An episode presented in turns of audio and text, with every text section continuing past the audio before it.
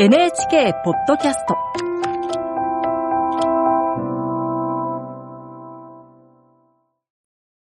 案内役の友吉革新です。今日は音響統括の島津康隆さんとご一緒にお送りします。島津さんたちのお仕事の音響効果というのは具体的などんなお仕事でしょうか？えーまあ一つに言えば音で番組を演出していくもしくは構成していくっていうような仕事だと思うんですがまあわかりやすく言えば、はい音楽をこの番組中どこで流そうかとか、ここはじゃあ効果音でいこうかとかあるいは何もなくしていこうといったことをまあ選定したり具現化していったりっていうような仕事です。鳥が鳴いた夜中になると、ええみたいな声が聞いたり。ご存知でええああいうようなそうですね。まあ季節感であったり、はい時間であったり、場所であったりっていうことを、まあ、あの、指示することもあります。あの、今回のどうする家康では、はいテーマ曲、ええ稲本響さん。はい。このテーマ曲も島津さんが関わってらっしゃるんですね。そうですね、はいコンセプトとしてどういう番組にしていこう、どういう顔にしていこうかっていうことを、私一人ではありませんけど、はい文書化してお伝えするっていうことは中心として、はいねさせていただいています。それではこれ実際にあの、稲本さんにお渡しした資料というか、あの、はいうん、リストなんですけど、ちょっと読み上げますと、まあ、夜が明け、山々の稜線が輝き、初光が差す、まあ、次第に現れる日本の大自然。幼少期に誰もが経験したようなひと夏の思い出。吹き抜けていく風と一緒に走っていく。みたいなことを、まあ、具体的ではありませんけど、そういったイメージを文書化して、まずは伝えて、まあ、それに沿って、稲本さんが作り上げてきたものを、まあ、協議して何度もやり取りしながら今の形になっていったっていうのことです。あの、テーマ曲にはタイトルっていうのがあるんですか？あの、あったりなかったりですけど、今回については僕の方からはい、サブタイトルとして、はいはいえーまあ、暁の空っていうものをちょっと当てさせていただいたんですよ。素敵ですね。ロマンティックな。はい。これ実はあの、家康さんの時世の国の一つと言われているものから、あの、ピックアップして、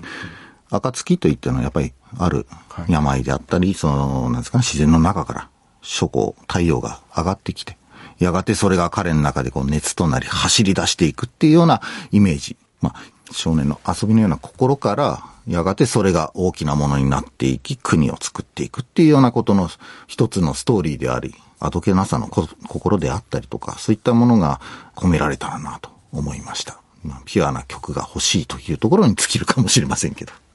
あの、ドラマの中で使う、はいはい劇版と私たちほいほい言わせてどのぐらいの数を作るんですか？あ、えーと、もう、最後の録音を終えたところで今、トータルすると100は超えてますね。ええ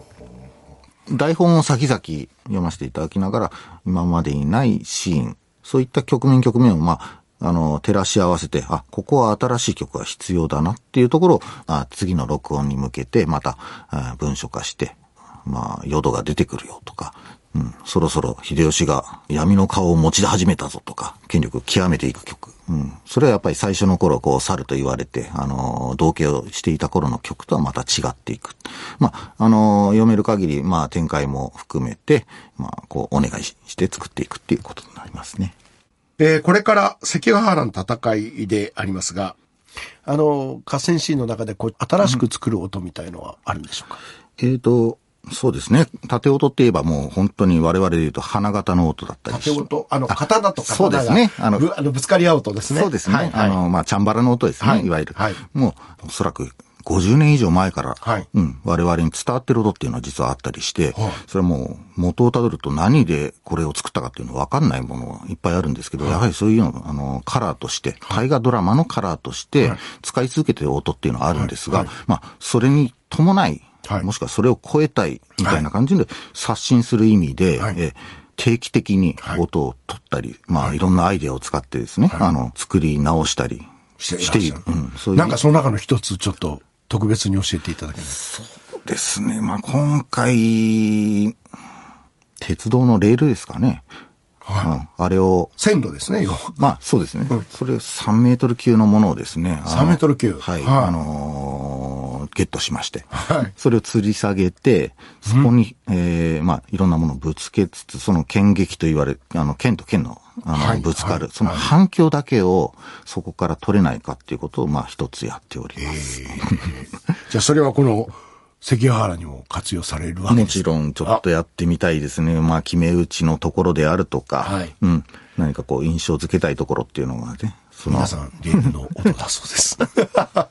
えーそういうような研究も重ねながら音をこう作っていくという、ね。生み出していく。ええこの仕事で島津さんが一番こう、大切にしていること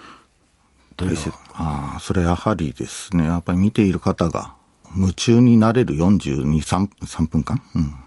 うん、に終わって、ああ、面白かったなっていうのを届けられるっていうのは、まあ、市場の目的とはしてます。ですので、まあ、音がどうのこうのとか、まあ、音楽が良かったっていうのも最終的にはもう嬉しいことではあるんですけど、まあ、それとし感じさせないような、とにかく頭から始まって終わった時に入り込んじゃったよっていうことができれば、それ大成功ですね。はい。今日は音響統括の、えー島津康隆さんとご一緒にお送りしました。ありがとうございました。ありがとうございました。どうする家康、今夜もどうぞお楽しみに。